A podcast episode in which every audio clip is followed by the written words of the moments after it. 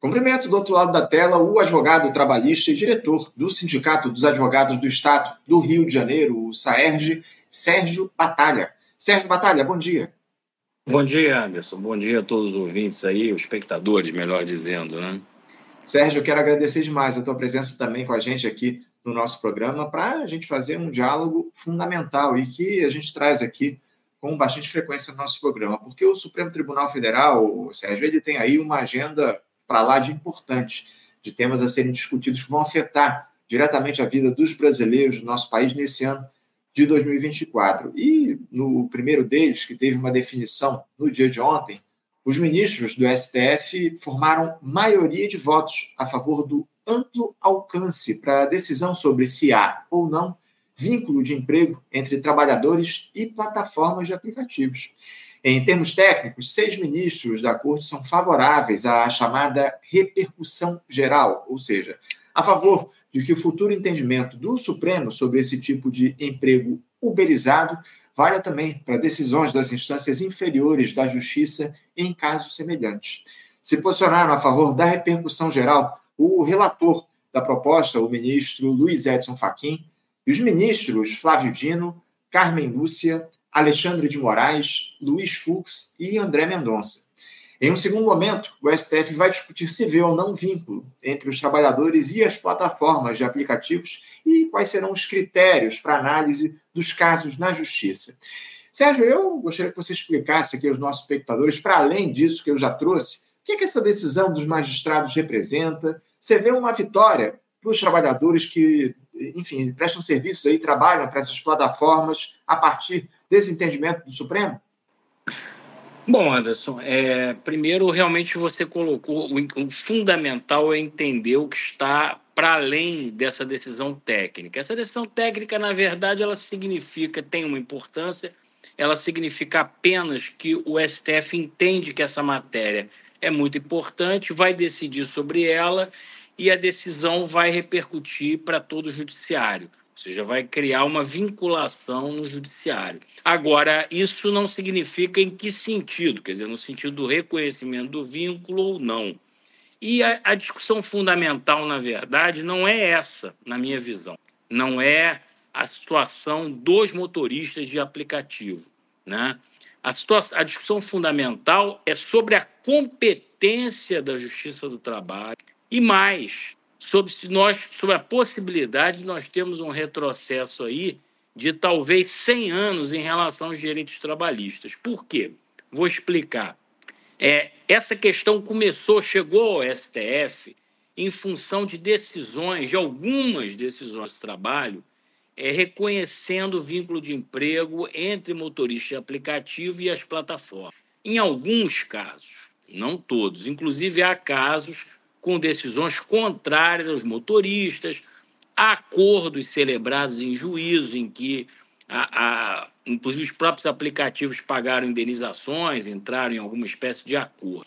É, mas o Supremo, aí houve, chegou ao Supremo, chegaram ao Supremo reclamações, como se chama, constitucionais, relativas a decisões do, da Justiça do Trabalho basicamente em cima de uma tese que o Supremo está tá afirmando, e aí mora o perigo, é uma tese no sentido de que é, os contratos teriam que ser respeitados, ou seja, se você faz um contrato de natureza civil, prevendo uma prestação de serviço autônoma, sem vínculo de emprego, aquilo deveria prevalecer e deveria afastar a competência da Justiça do Trabalho. Ora, é, é, aí, Anderson, é importante fazer um retrospecto. Toda a base da legislação trabalhista, não só brasileira, da legislação trabalhista, eu arriscaria dizer em quase todo mundo, e no mínimo na América Latina e na Europa é, Latina é, como um todo, toda ela se baseia no conceito de que o trabalhador, de que há uma desigualdade entre as partes é uma lógica do direito do trabalho, que é uma lógica econômica, né? Porque o, a empresa é detentora dos meios de produção e o trabalhador vende a força de trabalho. Então, ele é dependente da empresa. Então, evidentemente, não há um equilíbrio nessa relação. Não se pode entender que há uma pactuação livre entre o empregado e o empregador. Isso é, uma, isso é um princípio do direito do trabalho. Não quer dizer que tudo tenha que ser interpretado a favor do empregado, mas, fundamentalmente, é, o reconhecimento do vínculo de emprego, e essa é a questão nodal, ele se baseia em, em, em circunstâncias objetivas, na existência de uma subordinação jurídica, é, numa dependência econômica, numa habitualidade da prestação de serviço, e estando presentes esses pressupostos, que são previstos no artigo 3 da CLT, declara-se o vínculo de emprego independente de instrumentos que tenham sido firmados entre o trabalhador e a empresa. Ou seja, é, há um outro artigo, o nono, que também diz que qualquer instrumento que venha, qualquer coisa que venha a fraudar, tem o objetivo de fraudar a legislação trabalhista, vai ser considerado nulo. Então, se afasta, por exemplo, não adianta, na, na legislação trabalhista, na visão da legislação trabalhista, não adianta você fazer um contrato de natureza civil entre você e um empregado seu, dizendo: olha, ele é autônomo, ele não tem direito trabalhista nenhum, ele só vai receber aqui um valor fixo por mês. Isso não tem validade. Se você estabelecer para ele um horário, se ele trabalhar todo dia, receber no final do mês um salário, trabalhar subordinado a você, recebendo suas ordens, ele é empregado. Ele é empregado e a Justiça do Trabalho declara o vínculo de. Só que o alguns ministros do STF, não todos, mas particularmente o ministro Gilmar Mendes, o ministro Alexandre, é, é, Barroso, alguns do Alexandre Moraes, alguns vêm tentando criar o que se tem chamado da, da uma nova reforma trabalhista via judiciário, que seria, na prática, introduzir essa cunha no direito do trabalho. Não, você tem um contrato de natureza civil então, não. Então, é a justiça comum que vai decidir. A princípio, você é, não é empregado. Isso tem que ser respeitado, porque é o contrato, etc. E tal. Ora, isso aí, como bem disse um, um procurador do trabalho, é, isso vai tornar o, o vínculo de emprego facultativo. Então, assim, só vai ser empregado quem a empresa quiser. Quem a empresa quiser. Então, quando a empresa quiser fazer um contrato de natureza civil é, com o empregado, ela vai fazer e aquilo vai valer. Não interessa se ele recebe salário, se ele está subordinado à ordem, se ele trabalha com horário, se ele trabalha lado a lado com os, os outros empregados, se é uma fraude escandalosa, tudo isso. Nada disso vai interessar, não, porque temos um instrumento contratual aqui dizendo que ele não é empregado, que ele é autônomo. Então, essa, Anderson, é a grande ameaça. Essa é a grande discussão. Porque a questão particular de motorista de aplicativo ela pode até ser resolvida, deveria ser resolvida pela do Trabalho, e caso a caso, porque como já observou também algum, eu já vi artigos também interessantes de procuradores do trabalho, há, há, há diferenças entre as plataformas, há diferenças entre entregadores, motoristas de aplicativo, há diferenças, há casos e casos, casos e casos, e tem que ser analisado cada caso por um juiz que vai analisar sim objetivamente, olha, como é que é essa relação? O motorista pode realmente não trabalhar? Como é que funciona isso? Ele pode parar a hora que quer? Bom, ele recebe uma parte do valor? Tudo isso tem que ser analisado. E aí sim se chega a uma sentença que, ao contrário do que alguns divulgam maliciosamente, não é sempre favorável ao empregado, não. Isso é uma lenda eu advogo na Justiça do Trabalho há 35 anos e posso dizer com tranquilidade que há decisões tanto a favor do empregado como a favor da empresa, sempre com a aplicação da legislação trabalhista, que tem os seus princípios, quer dizer, tem alguns princípios. Né? Um deles é isso: o contrato de trabalho é um contrato realidade, ou seja, não interessa o que é, é, se procurou é, pactuar, interessa o que acontece de fato. Essa é a lógica do direito do trabalho. O, direito o contrato de trabalho tem uma natureza institucional, quer dizer, ele se impõe às formalidades, ele se impõe à, própria contratualidade. Ele existindo, ele tem que ser declarado. Então, assim, a grande ameaça é o, não necessariamente o afastamento do é, é, dos motoristas de aplicativo. Isso pode, dependendo como isso for colocado no julgamento, é, é, isso pode ser um problema para o motorista de aplicativo. Sim, pode haver uma redução de direitos, é uma discussão. O governo está aí com um projeto de lei, está lançando a ideia de um projeto de lei com alguns direitos, né, mas sem o vínculo de emprego. É, é uma posição mais atrasada do que, por exemplo, está se criando na Europa. É interessante observar, se fala muito dos Estados Unidos e da Europa. Pois bem, na Califórnia, os motoristas de aplicativo é, têm direitos trabalhistas, são considerados empregados. Há uma discussão ainda em curso nas cortes californianas, mas há uma legislação. É, há estados que asseguram direitos, outros não. Isso é um debate. Na Europa, é, pasme, a, a Suprema Corte inglesa declarou que os motoristas de aplicativo são empregados com direitos de trabalho. E na União Europeia está caminhando um pacto para assegurar uma série de direitos trabalhistas aos 27, aos motoristas de aplicativo dos 27 países membros. Então, assim, nós, na verdade, estamos atrasados. É, é, o Brasil, porque gosta de dizer, não, o Brasil é uma maluquice, é uma jabuticaba, o trabalho vai declarar vínculo aqui, no mundo não existe isso. Não, no mundo existe ao contrário. Na Inglaterra, que não é, está longe, muito longe ser um país social. Então, assim, é, é, nós temos que, nós estamos numa posição mais atrasada e pior, está se usando a questão dos aplicativos, essa é que é a grande denúncia, está se usando a questão dos aplicativos, que é uma questão pontual, que tem elementos polêmicos, eu como advogado trabalhista, identifico em algumas plataformas, em alguns aspectos, elementos polêmicos sobre a existência ou não de vínculo. Né? Uhum. Acho que é um debate interessante. Agora, está procurando se usar isso como cabeça de ponte para atingir o vínculo de emprego como um todo. Você passar a consagrar um princípio de que basta assinar um contrato que você afastaria a competência da Justiça do Trabalho. Ora, Anderson, no Brasil, nós conhecemos a nossa sociedade. No Brasil, se você declarar isso como princípio, a fraude vai virar a regra. A uhum. fraude uhum. será a regra. Então, isso é muito grave. Você acha, então, ou Sérgio, a partir disso que você disse para a gente, que o Supremo Tribunal Federal tenta, de uma forma ou de outra, reduzir a importância do, da justiça do trabalho diante dessas discussões, porque a impressão que dá é que essa decisão pacificaria a discussão. Mas é, esse essa decisão aí que está tomada pelo Supremo, ainda que o julgamento não tenha sido encerrado, mas já se formou maioria, isso de alguma forma tensiona ainda mais o quadro entre o Supremo Tribunal Federal e a Justiça do Trabalho?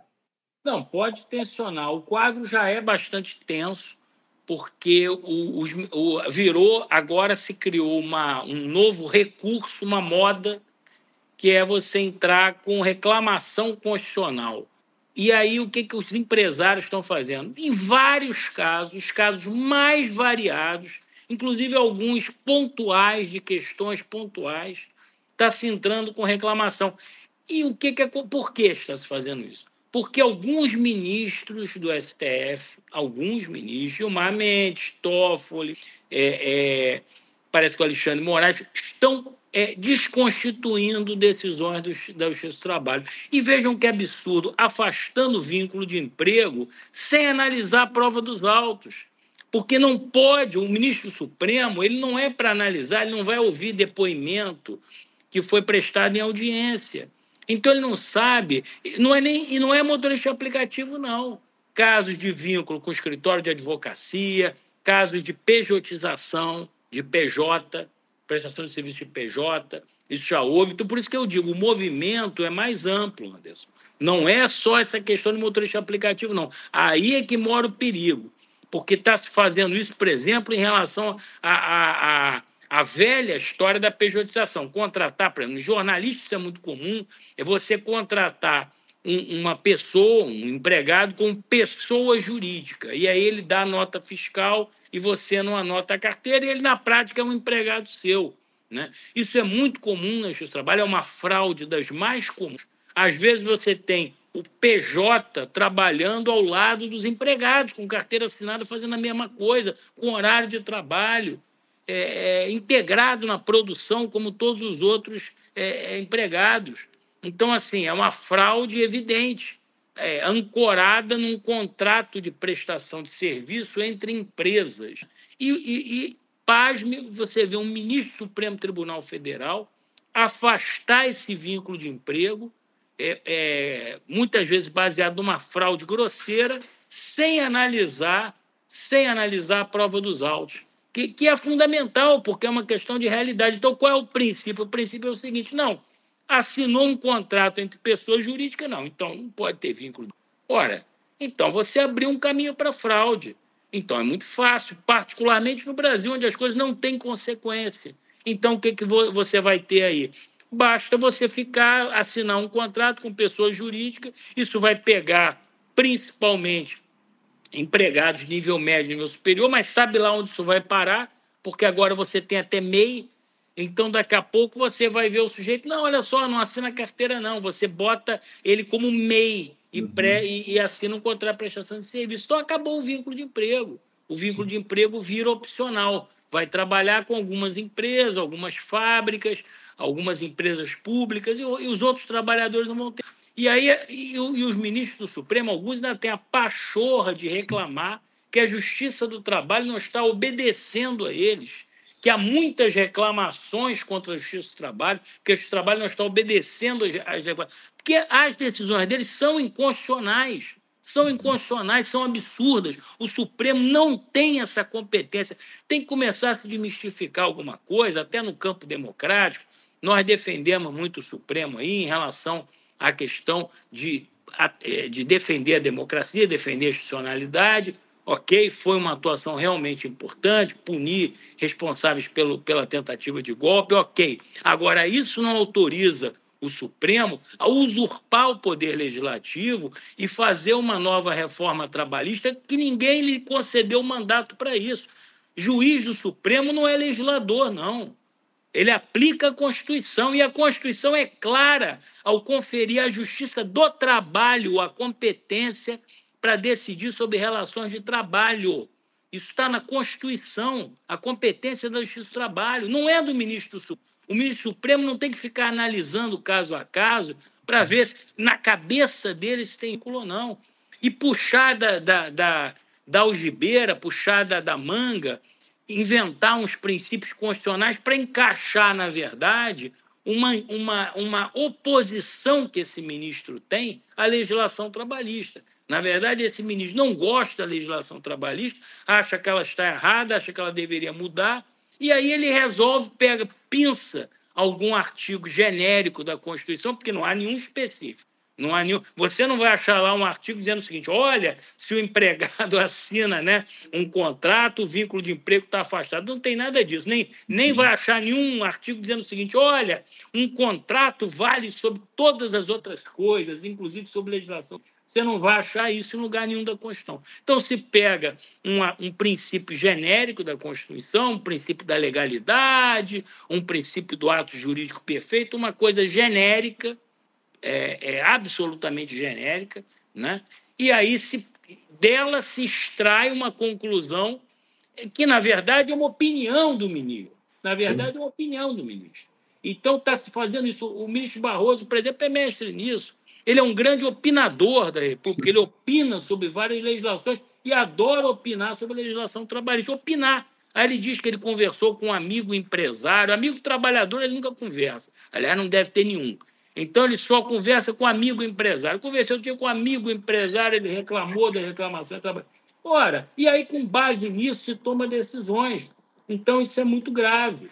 Então nesse aspecto é que eu acho que é, realmente eu estou sendo enfático, eu acho que os trabalhadores, os trabalhadores das entidades têm que acordar para esse grande perigo que é a transformação do vínculo de emprego em uma opção do empregador. Acabar com o vínculo de emprego como uma imposição da legislação ao empresário para quando ele quer um empregado, né? Óbvio, né? Quando é. ele quer subordinar uma pessoa, pagar salário e ter a pessoa trabalhando para ele, né? É isso. A cada dia que passa, Sérgio, eu costumo brincar muito aqui, a gente vê uma, uma figura surgir na institucionalidade. Já tivemos aí o engavetador-geral da República, agora temos o opinador-geral da República, né? Como você Sim. traz aqui para a gente, se alguns desses ministros lá do não, Supremo Tribunal a, piada, a brincadeira que se faz nos bastidores é que o, o ministro Barroso se intitula, eh, quer dizer, se intitula, é, é alcunhado de Barroso reformador, porque ele se julga o reformador da República. Ele acha que ele tem uma visão iluminista, uma visão avançada, que na verdade não tem nada de avançado, porque você afastar a legislação trabalhista vai de encontro aos países mais atrasados, né? não vai de encontro aos Estados Unidos nem à Europa porque, ao contrário também do senso comum, os Estados Unidos têm sim legislação trabalhista em vários aspectos. Né? Isso aí também é outra lenda urbana que corre, que os Estados Unidos não tem legislação trabalhista. Não é verdade, apenas ela também é Estado por Estado, então isso confunde um pouco. Não são todas as categorias, é uma coisa mais dispersa. Mas a Europa, por exemplo, tem uma, a maioria dos países tem uma legislação trabalhista ou semelhante ou mais rigorosa que a nossa, ou com mais direitos que a nossa, ou semelhante como é o caso da Espanha, ou mais rigorosa, como é o caso da França ou como é o caso da Itália.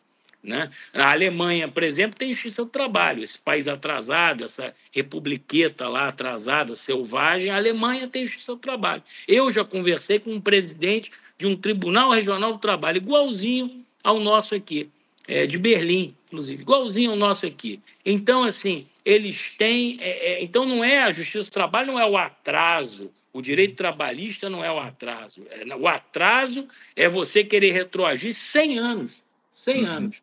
Da época que você tinha, é, é, que você tinha, na verdade, é, não existia legislação trabalhista, que, que você é, pagava lá o que você queria para o empregado, fazia o que queria. Então, nós vamos retroagir ao Brasil pré-CLT ao Brasil rural, ao Brasil do fazendeiro, né, que ainda tratava os seus empregados quase que como se escravos fossem. Né? Agora, para a gente fechar aqui, o, Sérgio, uh, com que interesse o Supremo Tribunal Federal avança nas competências da Justiça do Trabalho diante dessa discussão? Porque a, a gente teve aí, a gente, esse, esse debate sobre vínculo de emprego entre trabalhadores e aplicativos está muito candente, inclusive no próprio governo federal. Aliás, o governo Lula deve mandar lá ao, ao Congresso uma proposta aí que onde não há o reconhecimento do vínculo de emprego entre motoristas e entregadores de aplicativos com as plataformas que oferecem os serviços, né, como Uber, 99, iFood, Rappi, e pretende aí tratá-los como trabalhadores autônomos. Essa é uma discussão, um debate que está colocado é, com o governo federal intermediando essa discussão para construir uma, uma proposta para ser discutida lá no Congresso Nacional, debate sendo feito entre trabalhadores e as plataformas. Por que, que o Supremo ele avança nessa discussão, ele avança é, diante do que está colocado dos, das responsabilidades da Justiça do Trabalho? Qual é o interesse do Supremo Tribunal Federal em avançar nessa discussão, Sérgio? Olha, só pode ter um, né? Então, é efetivamente fazer uma reforma, nova reforma trabalhista, ainda mais radical, né? É, afastando a aplicação da legislação trabalhista para grande parte dos empregados, é, grande parte dos trabalhadores do Brasil. Só pode ter esse interesse, porque o que, que acontece? A Justiça do Trabalho ela é uma justiça técnica, né? e ela aplica a legislação trabalhista em vigor. Que a legislação trabalhista em vigor ela tem lá os seus critérios para reconhecimento de vínculo de emprego e assegura ao empregado, quem é empregado, uma série de direitos. Então, como você afastar esses direitos de grande parte dos trabalhadores? Você subtraindo competência da Justiça do Trabalho e abrindo uma porta para que se crie é, expedientes fraudulentos, a palavra é essa, não há outra, fraudulentos, para se burlar a legislação trabalhista. Então, no momento que você abrir uma porteira e disser o seguinte: olha, você não quer assinar a carteira? Basta você fazer um contrato de prestação de serviço com uma PJ ou um contrato prestação de serviço com empregado autônomo, que aí você não vai ter, não vai ter vínculo de emprego. Quando você fizer isso, pronto, você faz a mais radical reforma trabalhista.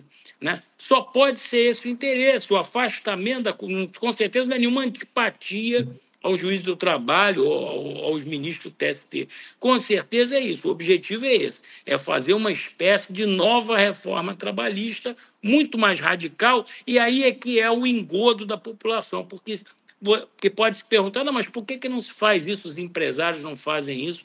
via Congresso Nacional, que é um Congresso, inclusive, conservador. Uhum. Porque eles sabem, os deputados sabem, que haveria um grande impacto depois eleitoral, porque iria se colar neles a pecha né, de inimigos dos trabalhadores, de inimigos dos direitos trabalhistas, e isso ia dificultar a reeleição de muitos deles. Então, o, o, o ministro do STF não é eleito por ninguém. Então, ele pode tomar decisões dele que nada vai acontecer, ele vai ter o mandato dele ali até o final da vida. Entendeu? Então, ele diz que ele interpretou a Constituição, dá uma decisão técnica, bem entre aspas, pode botar bastante aspas, porque de técnico não tem nada, é uma, é uma, é, é uma decisão política para atender os setores mais atrasados do empresariado brasileiro. Porque não é nem o empresariado como um todo, porque Sim. os setores mais dinâmicos não veem muitas vezes o, o, vínculo de emprego como um problema. Vê, vem com problema algumas plataformas aí que, sinceramente, eu já conversei muito com, com motoristas de táxi e outros que fazem até aplicativo já me disseram Olha, é essa história é a melhor empresa do mundo para o empresário, para o dono, é, é a plataforma, porque a plataforma não dá nada, só tira do motorista. O motorista tem o carro, gasta o combustível, é ele que trabalha, e a plataforma vai lá 25, em alguns casos até mais do percentual do trabalho dele, do dinheiro dele, para simplesmente para acessar uma plataforma e para pedir um serviço. Né? Então, é um caso, né, do, particularmente, desses motoristas de aplicativo. Então, assim você está pegando setores mais atrasados, que estão sendo enquadrados em outros lugares do mundo, e não é só o aplicativo, que eu quero sair até da discussão do aplicativo, porque a discussão do aplicativo é particular. Eu uhum. acho até que essa solução do governo pode funcionar durante algum tempo. É melhor do que o que existe hoje, é um, um avanço, de certa forma, para esse momento. Agora, o perigo é esse: não se pode afastar o vínculo de emprego, que tem uma natureza institucional. Você não pode é, tornar o vínculo de emprego opcional e validar qualquer contrato que se faça como princípio, né? Você validar qualquer contrato para afastar o vínculo de emprego. Isso é que é gravíssimo, tem que ser denunciado e transformaria o vínculo de emprego numa opção, prejudicando, Anderson, milhões de trabalhadores, porque o impacto disso seria, ao longo do tempo, enorme. Você teria é, é, muitas empresas usando esse tipo de artifício para não contratar como empregados boa parte da sua mão de obra ou até toda a sua mão de obra, em alguns casos. Não tenha dúvidas. Essa é uma discussão que a gente precisa e vai aprofundar ao longo dos próximos dias aqui no nosso programa, trazendo especialistas para tratar desse tema. Eu quero agradecer demais, Sérgio, por você introduzir essa discussão para a gente aqui no Faixa Livre. Muito importante essa entrevista que você deu aqui para a gente, para falar um pouco e demonstrar os riscos que estão colocados aí a partir dessa decisão do Supremo Tribunal Federal. Sérgio, quero agradecer demais a tua presença aqui com a gente mais uma vez. Muito obrigado por você se dispor a fazer esse diálogo conosco. Te desejo aí um ótimo dia de trabalho e deixo um abraço forte. Tá certo. Um abraço para você e para todos os ouvintes. Um abraço. Até logo. Obrigado, Sérgio. Até a próxima. Conversamos aqui com o Sérgio Batalha. Sérgio Batalha, que é advogado trabalhista, também diretor do Sindicato dos Advogados do Estado do Rio de Janeiro, o SAERJ, falando aí sobre essa discussão do Supremo Tribunal Federal a respeito do vínculo empregatício entre trabalhadores e empresas de aplicativo, plataformas de aplicativo, enfim, uma discussão fundamental e muito perigosa, como o Sérgio trouxe aqui para a gente, deixou claro. A gente vai aprofundar esse tema certamente ao longo dos próximos tempos aqui no nosso programa. Você, ouvinte do Faixa Livre, pode ajudar a mantê-lo no ar. Faça sua contribuição diretamente na conta do Banco Itaú, agência 6157, conta corrente 99360 dígito 8. Esta conta encontra-se em nome do Sindicato dos Professores do Município do Rio de Janeiro e região, o Simpro Rio, uma das nossas entidades patrocinadoras, mas seus recursos são destinados exclusivamente para o financiamento do nosso programa.